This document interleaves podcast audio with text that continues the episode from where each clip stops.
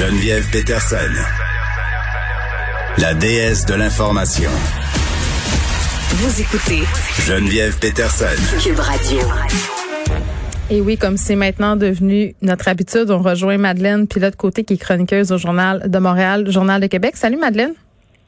Salut Geneviève. Hey, j'ai envie euh, de te demander, euh, avant qu'on commence euh, ta chronique, comment tu as reçu ça, toi, hier, ces annonces du gouvernement?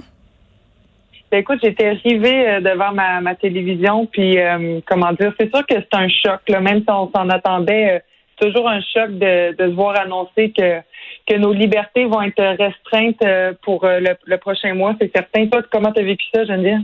Ben moi, euh, écoute, on s'en attendait, on avait tellement parlé que je le savais que c'était ça. Puis comme je l'ai dit depuis le départ, moi, ça change pas grand-chose dans ma vie. Peut-être au niveau de la logistique avec les enfants, de gérer les affaires plutôt pour pouvoir sortir dehors parce que c'est important pour moi de le faire. Puis le soir, je trouve ça trippant, je trouve ça agréable. Je sais pas pourquoi, j'ai quelque chose avec l'hiver le soir. Je trouve ça le fun. Mais il y a le principe du couvre-feu, je le trouve euh, évidemment, c'est un principe qui est très fort, ça frappe l'imaginaire, euh, mais je le trouve aussi un peu angoissant quand tu t'assois, tu te mets à penser à ça, tu fais, hé là là, c'est vrai, là, euh, je peux pas sortir de chez nous, c'est interdit. Fait qu'il y a quelque chose en moi qui qui est là très fort pour pas que ça soit le cas. Puis tu connais mon amour de la transgression, là, fait que je dis pas que je vais chercher les exceptions loin de là, mais c'est normal que ça fasse un petit quoi, non? Moi, je pense. Oui, vraiment. Puis euh, pour ceux qui nous écoutent, celles qui nous écoutent aussi, là, ça doit être euh, ça doit être un petit choc, mais on va vivre ça ensemble, puis on va être capable de passer au travers ces quatre semaines, puis on va on va s'en sortir. Ben c'est un traitement choc, mais en même temps, le gouvernement avait pas vraiment le choix d'en arriver là pour enrayer la montée des cas, non? Ben c'est ça exactement. Là, il y a une hausse des cas flagrantes. On en parlait hier, puis vous avez vous en avez sûrement entendu parler. C'est c'est très alarmant. Puis aussi, on peut euh, parler des gens qui n'ont pas respecté les mesures. Euh, la, faute, une partie de la faute leur revient. Mm. Mais aussi, il y a un manque d'investissement intelligent dans le système de santé depuis des années. On sait qu'on donne que le gouvernement donne de plus en plus d'argent au, système de santé, mais euh, c'est pas fait de, façon intelligente. On donne surtout de l'argent au plus d'argent aux médecins, puis pas vraiment en prévention. Donc, euh, il y a peut-être ça qui a contribué au, au mal de notre système de santé. Ben en même temps, euh, ouais, on donne plus d'argent aux médecins, là, je veux bien. Euh, dans le cas des CHSLD en particulier, quand on apprend euh, qu'il n'y avait pas de patron en place, qu'il n'y avait pas d'imputabilité, je veux dire, on gère un peu euh, nos différents euh, nos différentes institutions de santé comme des PME là, depuis la réforme Barrette. Ça, je pense qu'on a vraiment compris avec la COVID-19 que c'était peut-être la pire des des bonnes idées. Je pense que ça fait longtemps qu'on l'avait compris, remarque. Mais c'est quand même assez surprenant qu'on ait eu besoin d'en arriver là. Puis Geneviève Guilbeault, je l'entendais le marteler tantôt. Si on fait ça, si on l'administre, ce traitement de choc-là à la population, mais c'est à cause des gens qui ne respectent pas, les mesures. C'est à cause euh, des personnes qui, malgré tout ce qu'on dit, malgré tout ce qu'on voit, euh, continuent de se réunir parce qu'ils évaluent leurs risques euh, eux-mêmes, parce qu'ils se disent que ça les atteindra pas, parce qu'ils se disent que eux ils sont à l'abri parce qu'ils vivent soit dans une petite ville ou parce qu'il n'y en a pas vraiment tant que ça des cas. la réalité, c'est quand même qu'on paie pour une minorité là. Ben oui, vraiment. Puis on sent, euh, on sent invincible jusqu'à ce qu'on qu'on soit face au virus mm. et qu'on l'ait attrapé.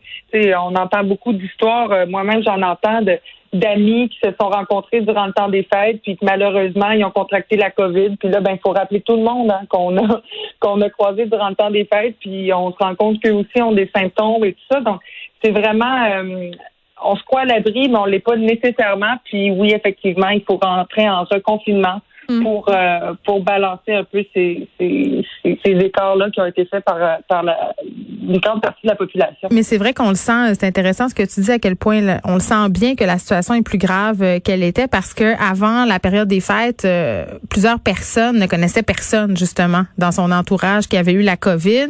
Le plus on avance, plus on a des gens autour de nous. Euh, on a des amis qui sont touchés.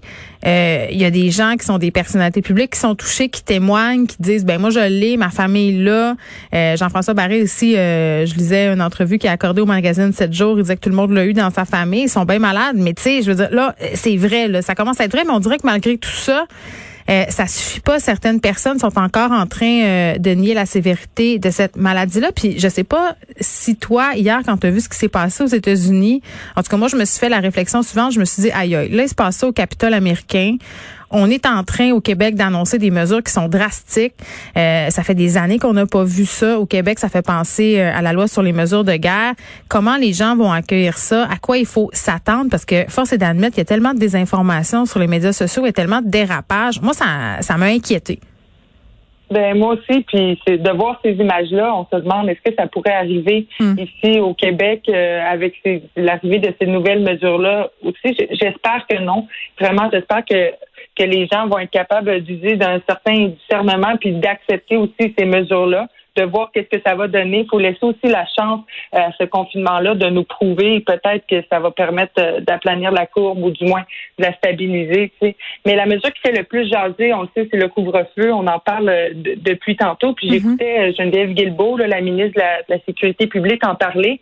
Et puis, le, but principal de, de ça, c'est de vraiment de décourager les gens à sortir le soir. Puis quand on parle de sortir le soir, ben c'est par exemple d'aller écouter la game de hockey chez son ami parce qu'on sait que le hockey va reprendre bientôt.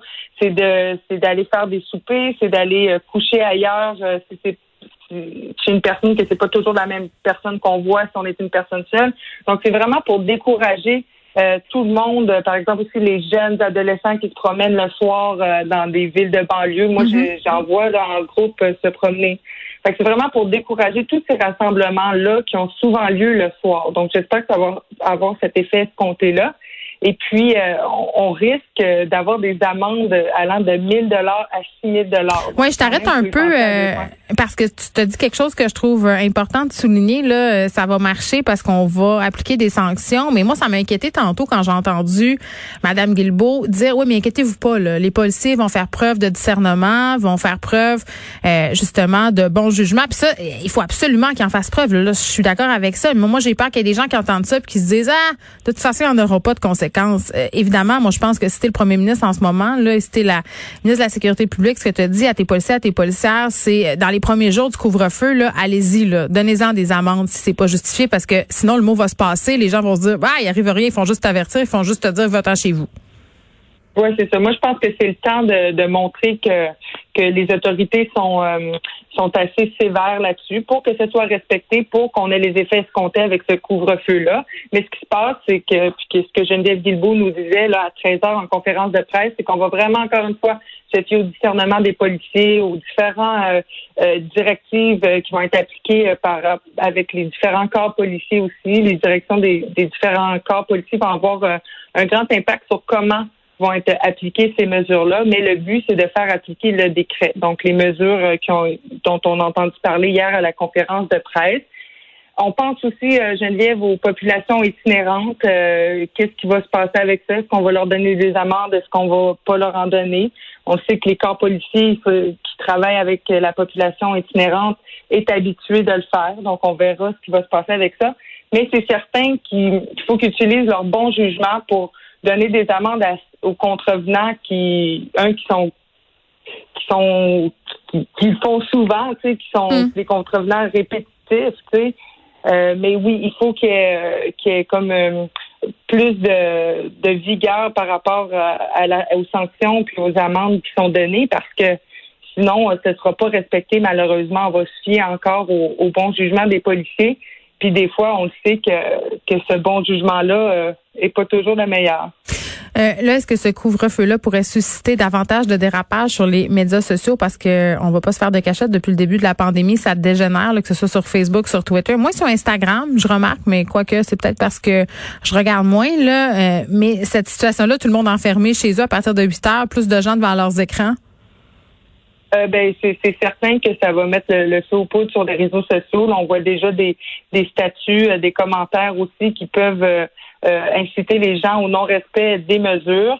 Euh, donc, encore une fois, il faut vraiment que les corps policiers euh, soient prêts à donner des sanctions. Mais on parle beaucoup de, de, nos libertés qui sont menacées avec ce couvre-feu-là. Il y a aussi le, danger de voir une montée de, des gens comme insurgés.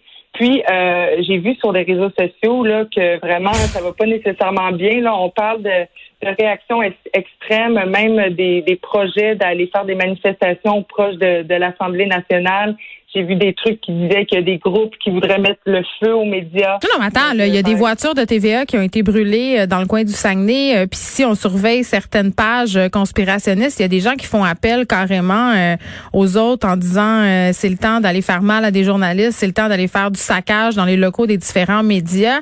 Moi, je trouve ça inquiétant. Pour vrai, là, euh, je commence à trouver ça moins drôle. Ben, il y a vraiment de quoi s'inquiéter. Puis, je veux dire, les, ces gens-là se préparent quasiment pour la guerre civile. Là, donc, euh, ça n'a aucun bon sens.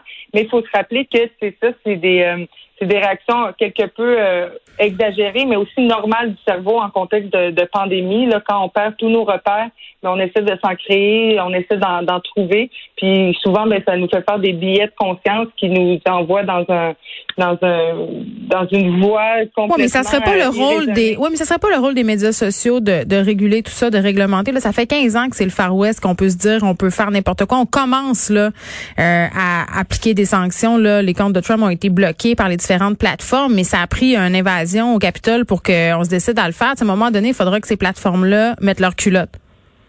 Oui, oui, je suis définitivement d'accord. C'est encore plus vrai dans les euh, dans un contexte de pandémie mm. où euh, les répercussions de ce, de ce genre de propos-là peuvent être très graves. Là. On le sait, euh, ça peut ça peut causer la mort de, de plusieurs personnes. Oui, toutes les tensions, toutes les tensions sont exacerbées. Les gens sont vraiment à fleur de peau. Les gens aussi qui ont des problèmes de santé mentale, qui n'ont pas d'aide, ça dégénère. Faudra regarder ça très très rapidement. Madeleine, puis de côté, merci. On te retrouve demain.